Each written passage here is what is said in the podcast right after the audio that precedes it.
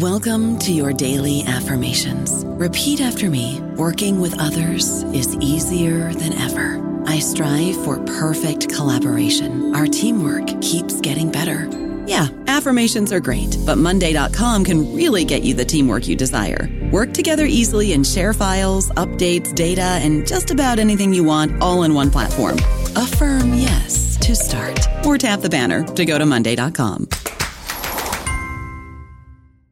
Guys, it is Ryan. I'm not sure if you know this about me, but I'm a bit of a fun fanatic when I can. I like to work, but I like fun too. It's a thing. And now the truth is out there. I can tell you about my favorite place to have fun Chumba Casino. They have hundreds of social casino style games to choose from, with new games released each week. You can play for free anytime, anywhere and each day brings a new chance to collect daily bonuses. So join me in the fun. Sign up now at ChumbaCasino.com. No purchase necessary. BGW. Void were prohibited by law. See terms and conditions. 18 plus.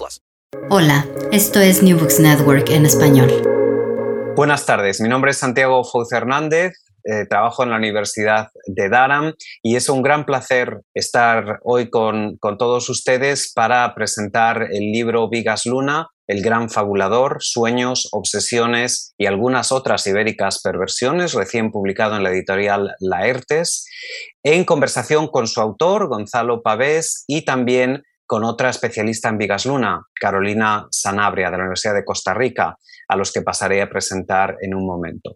Aprovecho para aclarar que este canal de estudios ibéricos de New Books Network en español es una colaboración con Playbéricos, una iniciativa independiente que tengo el placer de coordinar con mi colega de la Universidad de Viena, Esther Jimeno Ugalde aprovecho para invitarles a que se suscriban también a nuestro canal de Play Ibéricos. Carolina Sanabria es catedrática en la Universidad de Costa Rica, obtuvo su doctorado en Comunicación Audiovisual y Publicidad por la Universidad Autónoma de Barcelona, ha publicado cuatro libros monográficos, Vigas Luna, El Ojo Voraz, publicado en la ERTES en 2010, Contemplación de lo íntimo, lo audiovisual en la cultura contemporánea, publicado en Biblioteca Nueva en 2011. Adaptaciones literarias, tres obras maestras de Alfred Hitchcock, publicado en JC Ediciones en 2013. Y Ofelia Fementida, transescrituras en la pintura, la literatura y el cine, también publicado en la ERTES en el año 2019. Gonzalo Pavés Borges, el autor del libro que presentamos hoy, es doctor en Historia del Arte y profesor titular de Historia del Cine y otras artes audiovisuales en el Departamento de Historia de Arte y Filosofía de la Universidad de La Laguna. Sus principales líneas de investigación son el cine clásico americano, el cine español contemporáneo, en la que ha prestado una especial atención a la obra cinematográfica de Vigas Luna y también en historia del cómic ha formado parte del proyecto de investigación I más D más I, Sociedad, Democracia y Cultura en el cine español en la era socialista, 1982-1996, y actualmente del titulado Desplazamientos, Emergencias y Nuevos Sujetos Sociales en el cine español, 1996 a 2011.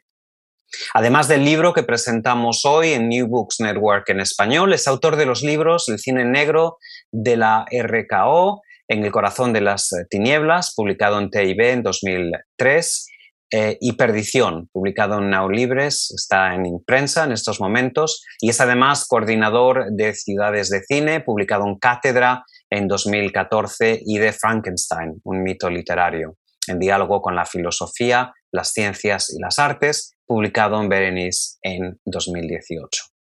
Ha participado en las obras colectivas Imágenes de la muerte, estudios sobre arte, arqueología y religión, Historia del cine en películas 1970-1979, trayectorias, ciclos y miradas del cine español, además de imaginarios y figuras del cine de la posttransición y el legado cinematográfico de Vigas Luna.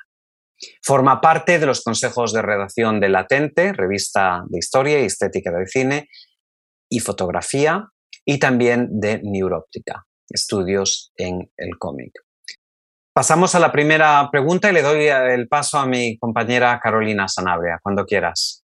Muchas gracias, Santiago. Encantada. Voy a empezar con una primera que tiene que ver con este proyecto académico de esta índole eh, que normalmente suele venir precedido por un interés concreto, particular, de manera tal que entonces eh, me gustaría, Gonzalo, que nos contaras cómo surgió tu interés por Vigas, si lo que detonó tu investigación fue una película, una trilogía, un tríptico, ¿qué fue lo que te atrajo del cine de Vigas para que te hubieras eh, eh, aventurado a esta, a esta magnífica empresa? Es una pregunta muy interesante.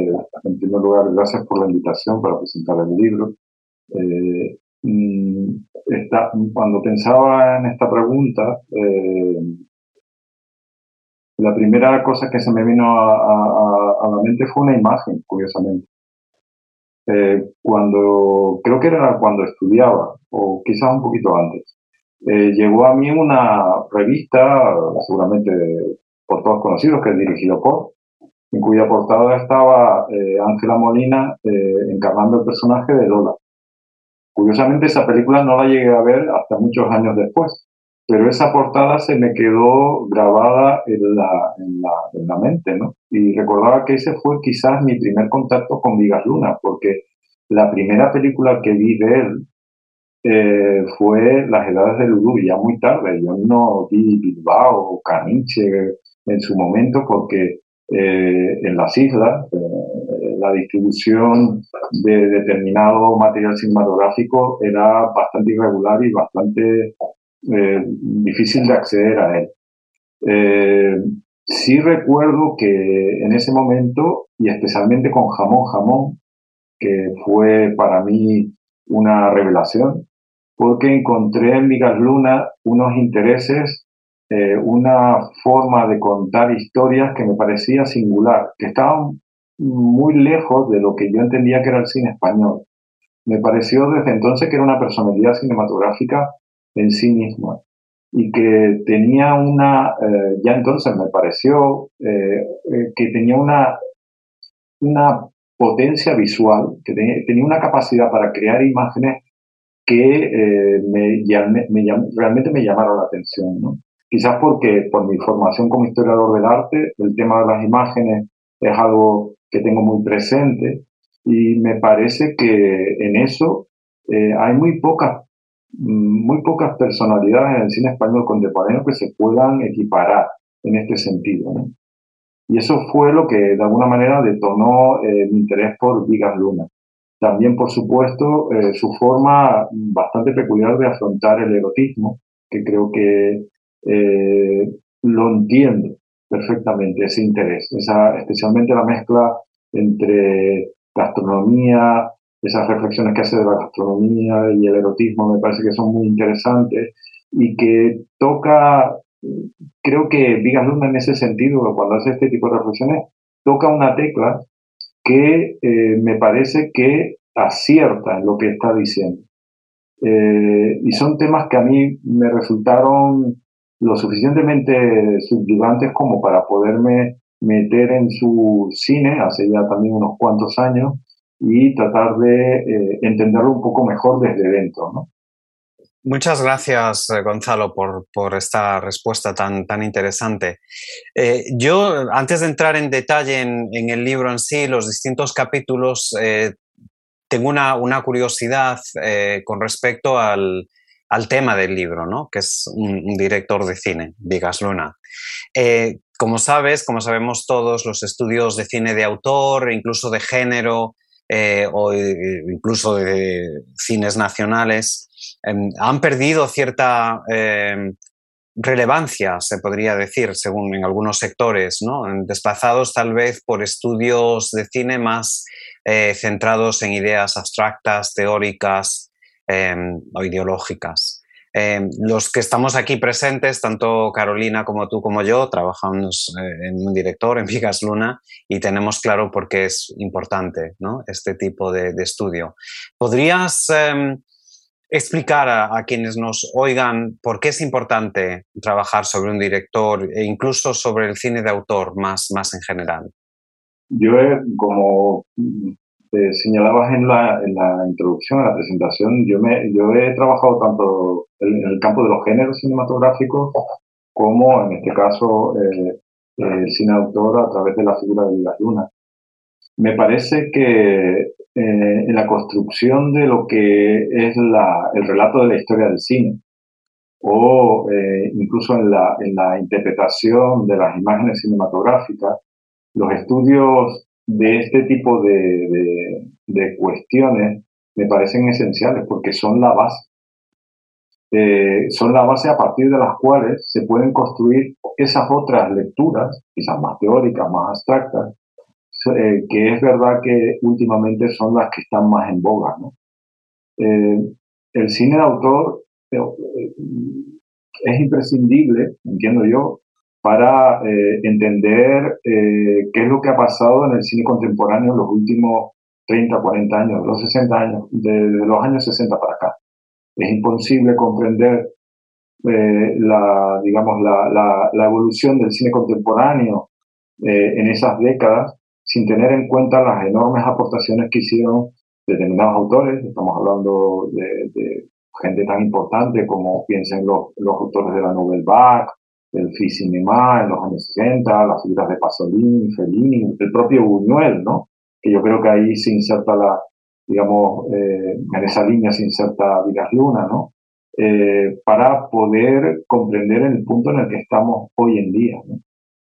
Es cierto que a partir de los años 80, eh, creo que la, la, teoría de autor, y especialmente la, digamos, la, los estudios sobre determinados autores, parece que han ido perdiendo eh, importancia frente a otro tipo de eh, aproximaciones al cine, ¿no? Pero yo eh, creo, y, de hecho la prueba es que he dedicado una parte muy importante de, mi trayectoria académica a Vigas Luna, creo que es importante el análisis de determinados autores. quizá, y en esto a lo mejor me estoy metiendo en un terreno un tanto pantanoso, creo que eh, el hecho de que los estudios cinematográficos sobre, sobre autores hayan ido un poco perdiendo fuelle ha sido por una eh, por una por un exceso más que por una por un por un exceso me explico eh, no todos los directores de cine son necesariamente eh, autores de cine. No sé si me estoy explicando. Se pueden considerar como autores de cine.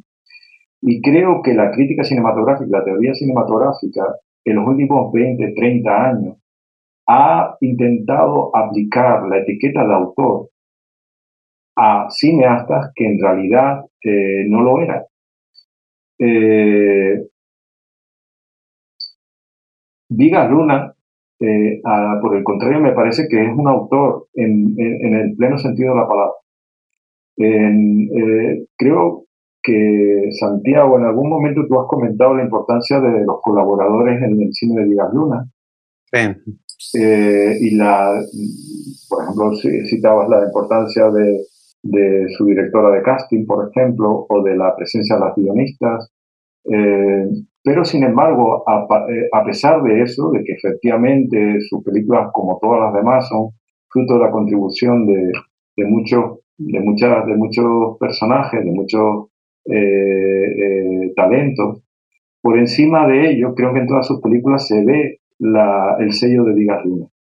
Por eso es interesante descubrir esas figuras y desvelar que efectivamente hay algunos personajes que logran trascender el carácter colectivo que tiene el cine e imponer su sello.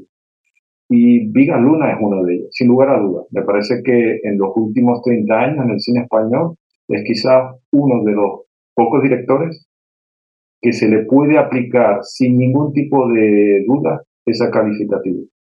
Muchas gracias, Gonzalo. En este sentido, el primer capítulo de tu libro, que titulas Flying to the Moon, establece una relación estrecha entre la vida y la obra de Vigas Luna.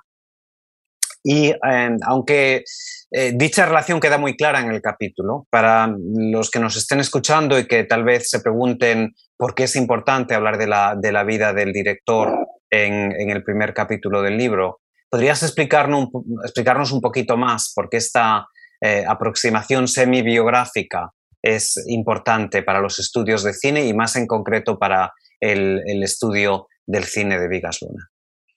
Eh, te podría responder que no sé si e, este tipo de aproximaciones son importantes para el estudio, para eh, los estudios de cine. Sí tengo claro que es importante para el estudio del cine, del cine de Vigas Luna. Y eso es algo que fui descubriendo poco a poco. quiero decir, eh, una de las fuentes fundamentales que tenido en la elaboración de este libro han sido las entrevistas que he concedido a lo largo de su vida. Mm, ha sido una fuente muy importante que he tenido que manejar, por cierto, con muchísimo cuidado, porque ese carácter de gran fabulador no solamente lo aplicaba Vigas Luna a su cine, sino que si, si no tenías cuidado, podías también caer en sus pequeñas trampas que las hacía con su vida eh, privada, su vida personal.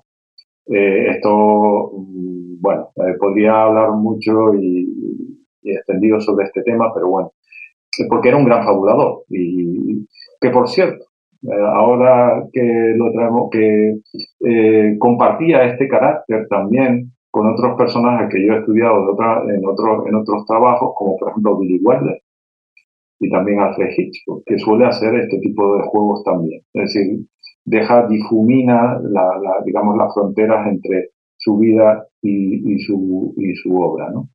Eh, decía que Digas Luna me parece que es esencial conocer su, eh, digamos, cuál fue su peripecia vital. Eh, creo que no lo podríamos entender. Por ejemplo, voy a, no podríamos entender por qué el cine de Digas Luna cambió cuando regresó de Estados Unidos. Si no sabemos que estuvo en Estados Unidos durante cuatro años y las experiencias que tuvo allí, eh, y el, cambio de perspectiva que supuso para él el ver España desde el extranjero, desde esta especie de, retiro ¿no? de, lo que era eh, su, país natal, no se puede entender lo que las reflexiones que, por ejemplo, eh, le preocuparon posteriormente en desarrollar en las cuales hablaba acerca de identidad y eh, gastronomía, por ejemplo. ¿no? Esa preocupación por definir las identidades nacionales, la identidad ibérica. ¿no? Eh, por tanto, yo creo que eh, ese capítulo, con todas las limitaciones que tiene, porque es, al ser un personaje todavía demasiado cercano en el tiempo, no hay distancia suficiente como para hacer una, digamos, una biografía eh, eh, más profunda y quizás con mayor, con mayor número de fuentes. Simplemente lo que traté es de trazar mm, una especie de líneas maestras de lo que había sido su peripecia vital eh, y relacionándola también con, digamos, su producción cinematográfica, porque me parece que es interesante algunas de las cosas que contaba acerca de su vida y de sus anécdotas con eh, digamos, algunos de los temas y obsesiones que va a, de alguna manera, a, verse reflejadas en su cine. Eso me parece que era importante. Eh, yo soy, eh, digamos, mm, partidario de que cada, cada objeto de estudio necesita una metodología diferente. O sea, no se puede aplicar, y eso creo que es uno de los, los, los males de los, digamos, de los estudios artísticos generales, los estudios culturales, es que a veces vamos con una metodología prefijada y forzamos las cosas. Y, tratamos de encontrar eh, aquello que buscamos ya de alguna manera premeditadamente. Y hay que adaptarse. Yo creo que, eh, digamos, la, la, mejor, la mejor eh, aproximación es aquella que se adapta al objeto de estudio. En este caso me parecía necesario. En este caso sí que quería que había ahí una serie de claves que te permitieran entrar en el universo de Digas Luna de una forma muchísimo más fluida. Muchas gracias, Gonzalo. Por cierto, este, después de leer tu libro, Gonzalo, no, a mí personalmente no me queda duda de la valiosa aportación que supone para los estudios eh, que existen ya sobre Vigas Luna. Pero a mí me gustaría que nos explicaras cuál viene a ser para ti el principal aporte, y el más distintivo de tu libro a estos estudios? Quizá, Carolina, creo que, que, es, eh, la mirada desde donde miro, a, desde donde, la mirada que proyecto sobre Vigas Luna, es decir, el enfoque. Eh, frente a otras aportaciones que se han realizado anteriormente, eh, en la cual, eh, y creo que eran necesarias además, eh, se llevó a cabo un análisis cronológico de toda la producción cinematográfica de Vigas Luna. a mí, por mi propia formación como historiador del arte, estoy acostumbrado precisamente a hacer análisis transversales. Es decir, cuando me acerco a un autor, me interesa para poderlo conocer e intentar eh, eh, establecer cuáles son las constantes estilísticas, narrativas, temáticas que eh, se presentan a lo largo de todas las películas. Es por eso que el libro está estructurado, en, digamos, la segunda parte, si, si así se quiere hablar, en ese tipo de análisis transversales a partir de los temas que a mí me parecían más recurrentes. y es ahí donde creo que si hay alguna originalidad, estaría la importancia de, este libro, ¿no? Es decir, es un, adoptar un punto de vista un poco diferente, ¿no? Es ver lo mismo desde otra, desde otra perspectiva. Muchas gracias, eh, Gonzalo. Eh, otra pregunta que había pensado es eh, sobre la forma en la que tu libro se aproxima a la obra de Vigas Luna desde distintos vértices temáticos, temporales y conceptuales. Estructuralmente, aunque desde luego que no sigues un orden cronológico en el análisis de su producción cinematográfica, sí es verdad que comienzas tu análisis con un estudio muy detallado de su ópera prima, Tatuaje, eh, lanzada en el año 1976, y terminas con un capítulo dedicado a sus, dos últimas películas, que fueron estrenadas en 2006 y en 2010, Yo soy la Juani y Didi Hollywood. Son las dos últimas películas estrenadas en, vida. Eh, sin desvelar demasiados ejemplos por ahora, ¿podrías explicarnos cuál fue tu criterio tanto para la selección del material de estudio como para la estructura del mismo? Yo, quiero pensar eh, que, que la estructura se organizó orgánicamente. No le impuse al libro una estructura prefijada eh, porque me parecía que no respondería ni siquiera al espíritu eh, de Vigas Luna, que fue construyendo su filmografía también de esta manera. Es decir, me parecía que era mucho más interesante dejar fluir eh, los contenidos del libro de una manera un poco armoniosa.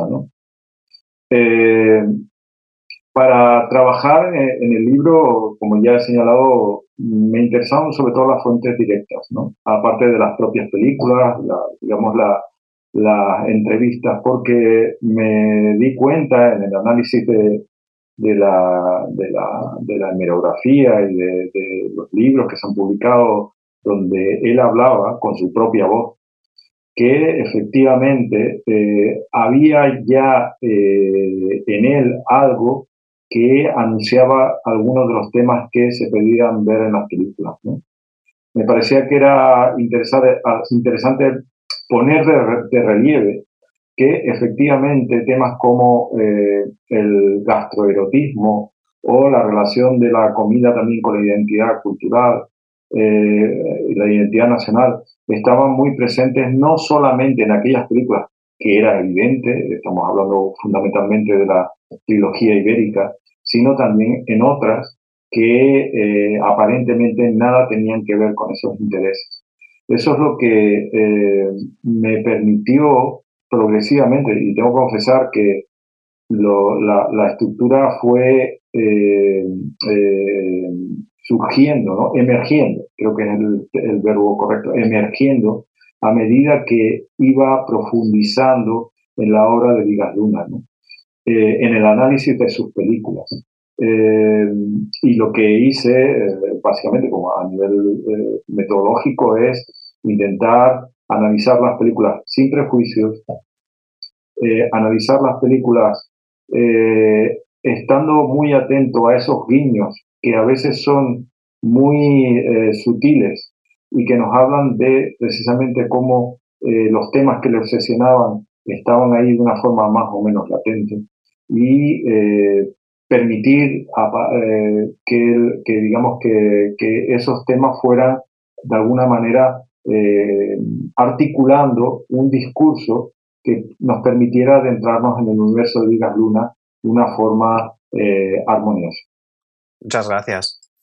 Gracias. I don't know about you, but I'm very busy and I don't have a lot of time to cook. That's why I subscribe to Factor. Eating better is easy with Factor's delicious, ready to eat meals. Every fresh, never frozen meal is chef crafted, dietitian approved, and ready to go in just two minutes. You'll have over 35 different options to choose from every week, including Calorie Smart, Protein Plus, and Keto. These are two minute meals. Factor meals are ready to eat and heat, so there's no prepping, cooking, or cleanup needed.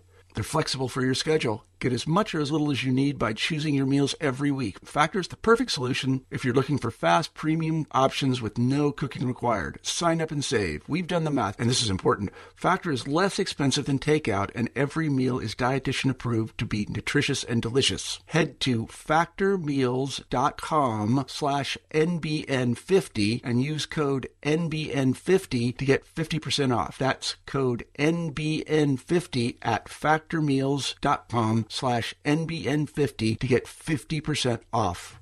Por cierto que en relación con esa película también que mencionaba, mencionaba Santiago, Tatuaje, eh, podría decirse que es uno de los grandes aciertos de tu texto, darle a esa película primera, a esa ópera prima, el lugar que se merece. Eh, es un filme que se encuentra eh, relegado, sin embargo, dentro de los estudios y la misma filmografía de Vigas Luna, él mismo lo, lo deploró un poco. En este sentido, eh, quería dirigirte una pregunta concreta, que, es, que tiene que ver con que la censura franquista, como dices, de los inicios eh, eh, que, coincidieron con la trayectoria fílmica en España, perduraba todavía para cuando Vigas comenzó a dar sus primeros pasos. Y en ese capítulo que se llama Duelos y Quebrantos, comentas las dificultades por las que la censura previa había llegado a realizar sus objeciones, como el hecho, por ejemplo, que destacas de que un personaje decía coño y que se eh, viera un pene en un retrato. Entonces, como la película resultó un fracaso comercial, ¿cómo se puede explicar que apenas un año después, para solventar las pérdidas y las deudas, el mismo Vigas llegó a dirigir los cortos eróticos que precisamente abundan en desnudos eh, femeninos, eh, claro está.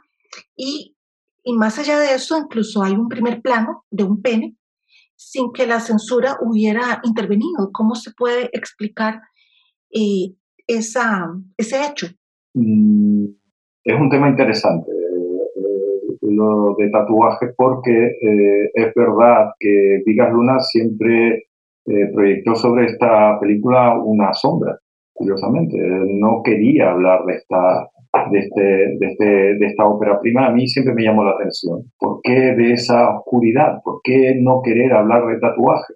¿Por qué considerarlo siempre en todas sus entrevistas como un experimento, como una primera película de aprendizaje, eh, como eh, negando eh, la, digamos, la, la vinculación de esta obra con el resto de su producción cinematográfica.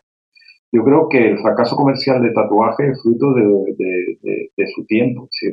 lamentablemente, cuando se presentó el proyecto de tatuaje ante la Junta de Censura, nos encontrábamos en España en un, en un, momento muy delicado desde el punto de vista político, económico, social, y eso hizo que el proyecto eh, saliera malogrado. Yo estoy seguro que si Tatuaje se hubiera presentado a lo mejor a mediados de 1977, no durante 1976, Tatuaje hubiera salido casi como Vigas lo había imaginado. Eh, no hubiera tenido problemas con censura, quiero decir. Eh, es verdad que la censura eh, cargó contra los desnudos, contra digamos, las palabras. Fue curioso que, que, un retrato en la pared, porque era lo que Vigas Luna quería mostrar, un retrato en la pared donde se veía un pene, pues eh, a la censura le, produjera un cierto malestar, ¿no? Pero, eh, yendo un poco a lo que tú me preguntas, es cómo explicar que mm, apenas un año después eh, Vigas Luna se atreviera a, a, a, producir y a dirigir estos cortos eróticos, ¿no? Por cierto, bastante poco conocidos. Yo creo que es, eh, las razones por las cuales la pudo hacer fue, primero, que a, final, a principios de, lo, de 1977, es decir, cuando ya Tatuaje estaba en la parte final de su tránsito eh, por esa especie de vía crucis de, la censura en la que estuvo eh, eh, encharcado durante meses, la censura había comenzado a, tener una mayor flexibilidad. Eh, y eso se ve en, los diferentes en los diferentes informes de censura que hay en, los archivos de, Alcalá. ¿no? Eh, la censura empieza un poco a eh, levantar eh, la mano sobre determinados aspectos, pero a tatuaje no le va a llegar. O sea, no va a poder, eh, no, va, no va a poder beneficiarse de ese clima que progresivamente se va levantando. Y los cortos eróticos de Vigaluna también hay que tener en cuenta que no fueron cortos que fueran a exhibirse comercialmente en salas, eran cortos en, super, cortos en Super 8. Y por tanto eran eh, productos sobre los cuales eh, la censura ejercía un, digamos, un, un, una influencia muchísimo menor. Y especialmente, como digo, en 1977. Es decir, ya no había esa presión, la misma presión que en 1976. La presión que sufrió eh, tatuaje no es la misma que, eh, en realidad yo creo que es que ni tuvieron los cortos eróticos de Vigas Luna. Eso le permitió, eh, tú estás mencionando concretamente, me parece que es el corto que se titula El ídolo, en el cual se ve no eh, una, digamos, un, una fotografía en la pared como querían tatuaje de un pene, no, es que se ve un primerísimo plano de, de, del pene de uno de los personajes que aparecen en ese corto lo cual habla acerca de, del atrevimiento, de, esta, de este carácter transgresor que tenía Vigas Luna y que eh, aprovechó las circunstancias para, quizá como una especie de desquite, que habría que incluso eh, planteárselo así, es decir, no me han dejado hacerle un tatuaje, ahora que puedo lo voy a poner en un primerísimo plano. ¿no? Sí, y que estaría, yo creo que incluso estaría bastante en consonancia, bastante en sintonía con su propio carácter, ¿no? Porque los cortos no tienen desperdicio, ya sea de paso. Tiene mucho sentido, sí. Gonzalo. Continuando un poco con la pregunta de, de, Carolina en relación al erotismo, que como decías antes, eh, Gonzalo, es un tema esencial para entender la, la filmografía de Vigas Luna.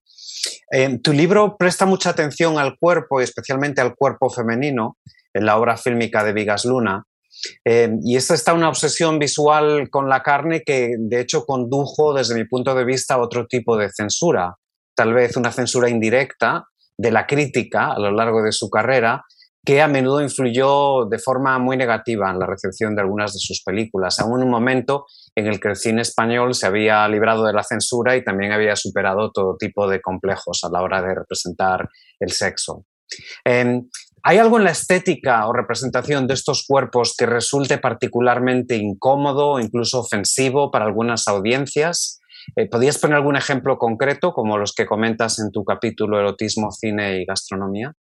Es un tema interesante, sobre todo la relación que mantuvo Vigas Luna con la crítica a lo largo de, de los años, porque es verdad que cuando la analizas, cómo fue recibida las películas por parte de la crítica a lo largo del tiempo, se ve como un progresivo desapego. Creo que la crítica no entendió la evolución de Vigas Luna a lo largo del tiempo. Eh, lo recibió quizás porque, porque eh, se produjo en un momento de, de, explosión de libertad, de final de la censura, me estoy refiriendo a Bilbao, a Caniche, ¿no? que la censura sí que vio en él un, un potente autor, un joven autor, un nuevo talento que, que estaba, eh, digamos, en sintonía con, el signo de los tiempos, pero progresivamente, a medida que fue avanzando los años, pues eh, recibió críticas muy duras. Estoy recordando, por ejemplo, cómo se recibió eh, las edades de Lulú. Casi, se, casi parecía que había traicionado ese espíritu con el que se había presentado en los años 70. ¿no? Claro, es que Díaz Luna tenía imágenes, como ya he dicho, muy potentes, ¿no? Incluso Bilbao, eh, creo que Carolina lo, analiza muy bien en su libro, eh, esta escena en la cual se produce el rasuramiento de, del pubis del personaje de Bilbao en la película, pues en aquel momento también fue causó un escándalo notable, cosa que Vigas yo creo que perseguía sin lugar a dudas, ¿no? Estoy pensando en las edades de Lulú, de los títulos de crédito, hoy no podrían ser filmados. Estoy absolutamente, si se acuerdan, ¿no? Es un título de crédito en el cual se ve eh, el sexo de, una niña, en la cual, de una manera muy sutil, van cayendo polvos de talco. Eh, algo que parece absolutamente inocente, Vigas Luna lo hace de una manera intencionada. Eh, estoy pensando, por ejemplo, en, en eh, la propia escena de La Tete y la Luna, ¿no? en la que vemos a Tete con la, boca abierta, esperando como si fuera eh, un rompimiento de gloria, ¿no? que llegue ese chorro de leche a su boca y lo desborde. ¿no? Son imágenes tan, tan, tan eróticas, tan potentes, pero que si uno no comprende la lógica que hay detrás de esas imágenes, eh, puedo entender, pero no comprender, el, escándalo o la inquietud que pueda producir en determinados, eh, en eh, espectadores. Porque es cierto que Vigas Luna siempre transitó una especie de línea muy, muy, muy fina entre lo vulgar y lo sublime sobre todo en las representaciones eróticas. Estoy pensando, por ejemplo, ese otro momento que a mí me parece muy, muy eh, pregnante, ¿no? Muy, que es el momento en el que en Bilbao eh, eh, Leo derrama sobre, sobre el trasero de, María, creo que se llamaba el personaje, ¿no? Y claro, esas imágenes tienen una poesía, para mí son imágenes poéticas eh, que rayan lo sublime.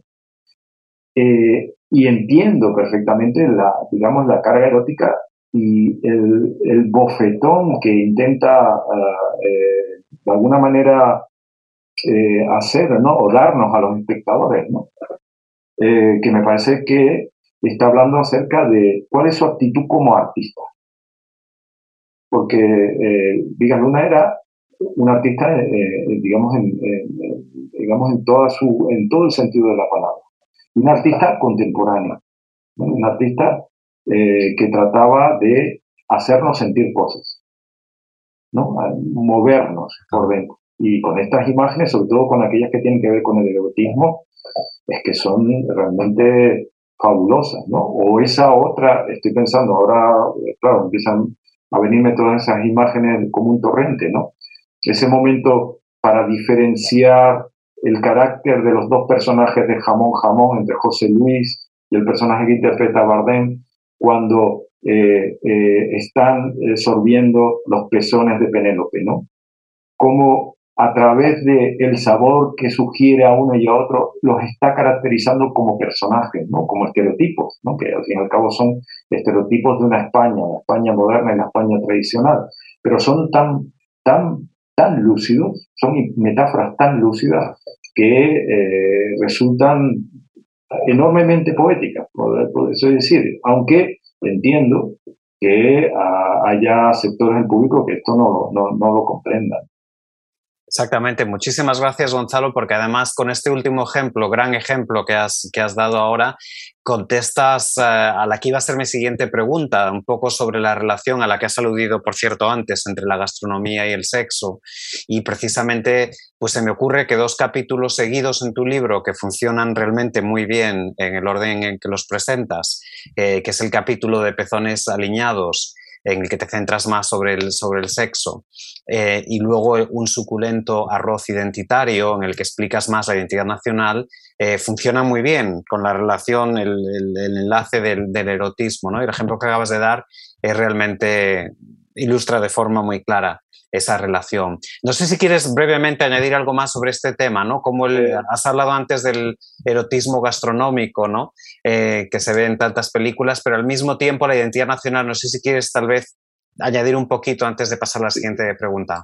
Simplemente porque eh, recuerdo ahora unas declaraciones de Vigas que decía, eh, si tuviéramos que equiparar a España desde el punto de vista gastronómico, la cultura española, la cultura ibérica, porque a él le gustaba más hablar de la cultura ibérica, ¿no? Como saben, decía, es como una paella, que tiene ingredientes muy diversos y, como vemos otra vez, es que dan el clavo, dan el clavo de cómo somos, cómo somos en la península ibérica, la cultura hispánica, no, la cultura ibérica, me parece que es ese conglomerado de influencias, de sabores, de, de, texturas, de colores, ¿no? Que es lo que eh, encierra realmente una paella, ¿no? Y frente a eso, decía la cultura anglosajona que tiene la Coca-Cola, los perritos calientes, ¿no? La hamburguesa. ahí yo creo que, que eh, claramente está jugando con, con, esa, esa, esa, esa, mm, ese binomio, ¿no? Gastronomía, en este caso identidad, porque me parece que lo, lo, lo encontró. Reconozco que eh, a raíz de esta pregunta me planteo, o sobre la marcha, estoy... Eh, ¿Existía en, en Luna una relación entre sexo y identidad nacional? Eso sería algo que sería interesante profundizar, porque en algunos, ah, pensándolo en algunos momentos, deja entrever algo, deja entrever algo, ¿no? en este ejemplo que ponía de las diferencias entre entre eh, José Luis y el personaje de Bardem en Jamón Jamón, o, estoy pensando en las diferencias que, establece en las cuatro mujeres que aparecen en Huevos de Oro, que representan a el Mediterráneo, África, Europa y América, ¿no? El personaje de eh, aquella chica que era, creo que era cubana, eh, que es con la que eh, el personaje de Benito va a Miami, tenía un comportamiento, digamos, una, una forma de afrontar el sexo completamente diferente al personaje de Maribel Verdú o de María de Medeiros, ¿no? Sin duda, lo, interesante ahí, Gonzalo, es que también los hombres, ¿no? Cada uno va representando una, una, identidad nacional. Pero incluso lo que has dicho ya de la censura, yo, yo siempre he pensado que la filmografía de Vigas Luna, al cubrir, de hecho, tantas décadas, desde los años 70 hasta casi hasta la actualidad, vas viendo un poco la historia del, de España, pero también las, las, distintas actitudes que ha habido hacia la representación del sexo, ¿no? Y yo creo que precisamente el capítulo que mencionabas antes de tatuaje y todo lo de la censura, eso en sí relaciona la identidad nacional indirecta o directamente con, con el sexo, ¿no? Sí, muchas gracias. Carolina. Y hablando en relación con lo que mencionabas, eh, Gonzalo, de las imágenes potentes, eh, yo me, se me viene a la cabeza otro tipo de imágenes, siempre potentes, pero esta vez de tipo onírico. Y en el capítulo Mientras sueña la luna, hablas de la sugestiva relación del surrealismo, otro de los aspectos que tiene el libro, eh, muy bien destacado, por supuesto, con la producción de vigas y destacas algunas secuencias de sueños. Es una relación muy interesante porque te centras en personajes como Lola, Benito, Silvia, la Juani y los explicas y comparas sus elementos. Ahora bien, no lo mencionas porque no se trata de una secuencia onírica, al igual que estas que mencioné hace un momento, pero me gustaría que te refirieras un poco a otra, no tan significativa en su extensión, de un personaje distinto eh, a estos, que es Tete, que también sueña y tiene un sueño muy curioso Sí, es cierto. Estuve, tengo que reconocer que estuve mm, dudando sobre qué hacer con la tetela durante mucho tiempo, mm, sin incluirlo dentro de este capítulo. No, no sabía muy bien cómo, cómo encajarlo porque mm, es que yo creo que la teta de la luna es una ensoñación, es producto de la imaginación del niño. Es decir, merecería un capítulo dedicado única y exclusivamente a analizar la teta de la luna desde esta perspectiva. Porque eh, lo que hace Vigas Luna es eh, introducirse la mente de un niño y contarnos la realidad a partir de los ojos de este niño. Y toda la película en realidad podría interpretarse en esta clave. Eh, ¿Por qué no lo hice? Porque básicamente veía que en las otras películas que ha citado, en los otros personajes que sueñan, efectivamente, Vigas Luna marca la diferencia, marca claramente ¿no? Eh, en, la película eh, la diferencia entre lo que es el relato y esa secuencia no onírica, ¿no? de una forma muy clara, y me permitía, eh, a partir de esas secuencias oníricas, establecer un vínculo que creo que era eh, necesario eh, resaltar, eh, que era la vinculación que existe entre Vigas Luna y el surrealismo a través de las figuras de Luis Buñuel y de Dalí, porque me parece que es un tema que está latiendo ahí de una forma muy, muy, muy evidente, ¿no? Y que obviamente también está en la, la Teta y la Luna es una película surrealista porque es un niño que está enamorado de una teta. O sea, eh, y eso es, desde su base, un planteamiento completamente surrealista, que les hubiera encantado a los surrealistas, que hubiera podido ser objeto de hasta de un poema surrealista, ¿no? Y eh, tengo que confesar que para mí es la película que más me toca, o sea, es la película que, mm, sin lugar a dudas, escogería para un ciclo dedicado a Vigas Luna, porque eh, me parece que es el, el ocho y medio de de Vigas Luna. Es su infancia, es su recuerdo, es su, eh, nos explica su fascinación por esa parte femenina que después va a reelaborar una y otra vez de diferente manera en otras películas. Gracias, Gonzalo. Vamos eh, acercándonos ya al final de esta entrevista sobre tu nuevo libro, Vigas Luna, El Gran Fabulador. Y como forma de cerrar el círculo, de alguna forma, volviendo ya a cuestiones de cine de autor, cabe destacar que con mucho el capítulo más extenso de tu libro, de casi 60 páginas de extensión, se titula Con voz propia. Aunque sea difícil de resumir un estudio tan detallado del estilo y preocupaciones tanto temáticas como estéticas que analizas en este capítulo. ¿Podrías eh, destacar aspectos importantes o cruciales de esa voz y esa mirada tan propia de Vigas Luna? Sí que es difícil, eh, porque como tú bien señalas, es un capítulo bastante extenso que redacté justamente durante el confinamiento aquí en España, lo cual me permitió poder dedicarle bastante tiempo y reflexión. Yo creo que eh, eh, no hay que perder de vista que eh, Vigas Luna como cineasta no se puede separar de su faceta como artista plástico.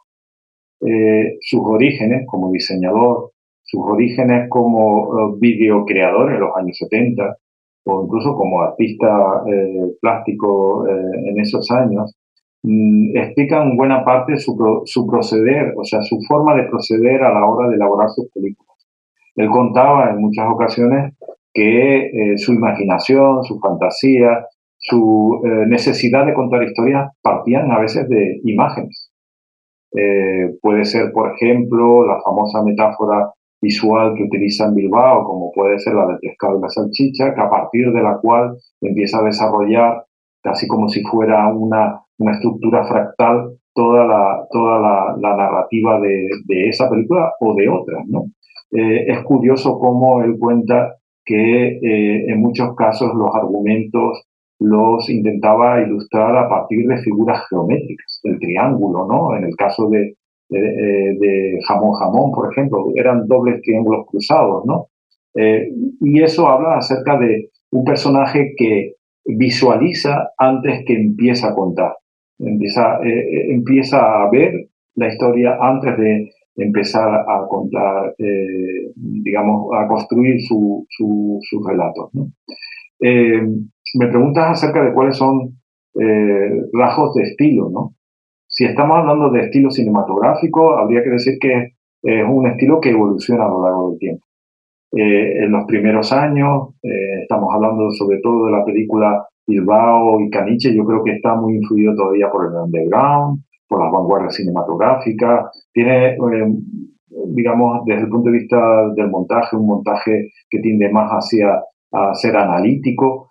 Y eh, progresivamente Vigas Luna va abandonando esa, esas aristas cinematográficas, esa, digamos, modernidad, y lo pongo entre comillas, para ir adquiriendo una mayor, un mayor clasicismo. Podríamos decir, y creo que eh, lo utilizo, la expresión de underground, a un clasicismo muy atenuado, porque Vigas Luna nunca llegó a entregarse eh, totalmente a un, lenguaje absolutamente comercial. Siempre eh, intentaba imprimir su sello en todos los proyectos que, que, en los cuales se adentraba. ¿no? Y uno de los aspectos donde, donde esto se ve claramente eh, y, un poco enlazando con la pregunta anterior, es precisamente la secuencia onírica. Es como el espacio donde yo construyo de la manera como a mí me gusta construir, ¿no? Y me parece que eso es un aspecto eh, interesante, ¿no? Esa evolución que se produce a lo largo del tiempo, que él hablaba de cómo fue de la, de la oscuridad hacia la luz, ¿no? Digamos, utilizaba esa metáfora, la utilizaba en, muchísimas ocasiones, y que reflejaba esa evolución progresiva que, por cierto, los críticos nunca entendieron y eh, siempre se lo hicieron ver, ¿no? De como que había eh, traicionado también en este aspecto sus eh, brillantes inicios, ¿no? Muchas gracias. gracias. Gonzalo. Para terminar, este, ¿podrías decirnos qué proyectos tienes entre manos en estos momentos a dónde te han llevado estas investigaciones sobre Vigas Luna de cara al futuro?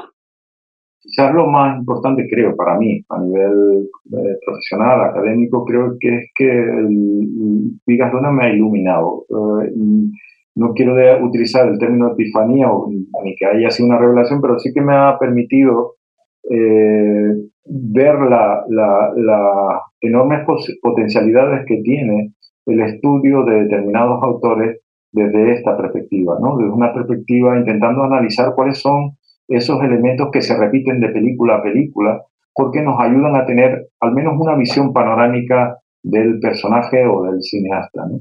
En ese sentido, eh, también me tengo que declarar como huérfano. ¿no? Cuando uno cierra una especie de etapa, da la impresión de que siente que algo falta. ¿no?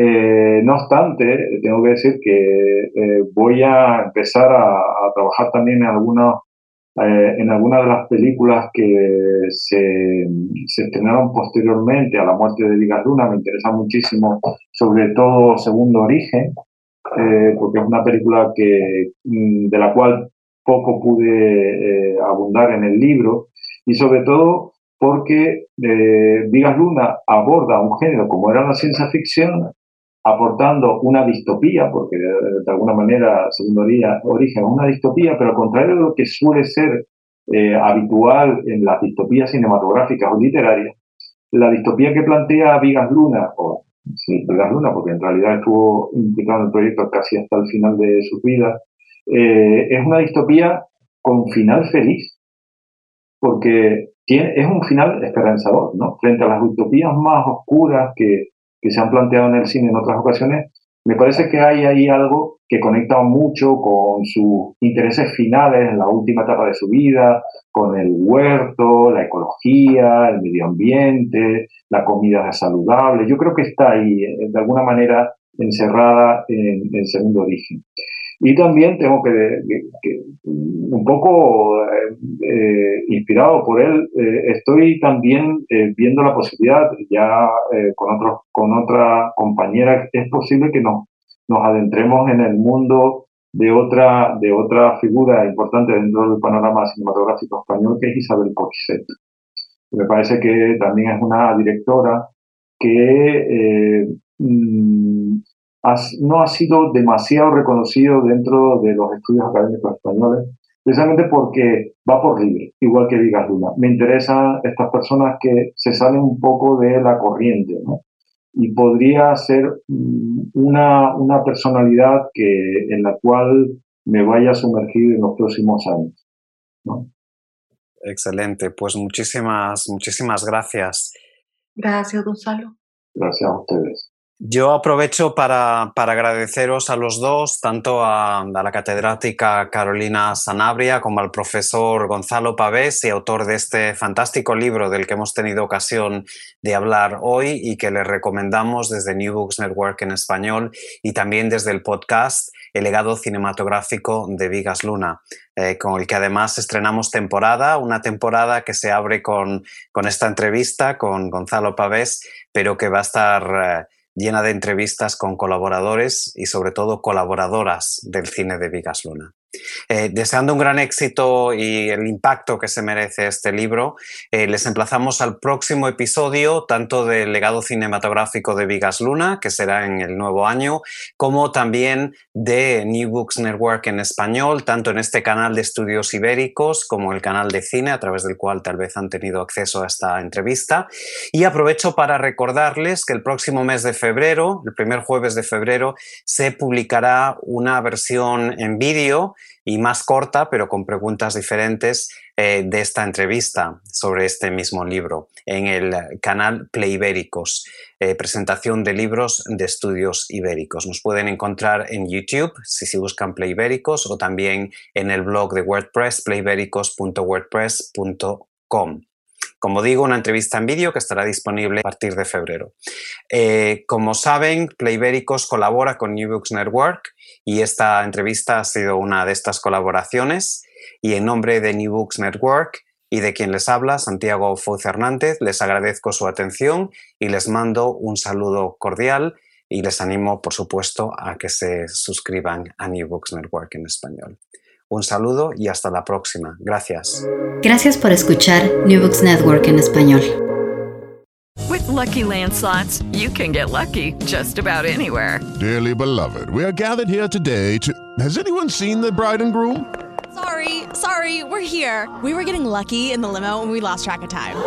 No, Lucky Land Casino, with cash prizes that add up quicker than a guest registry.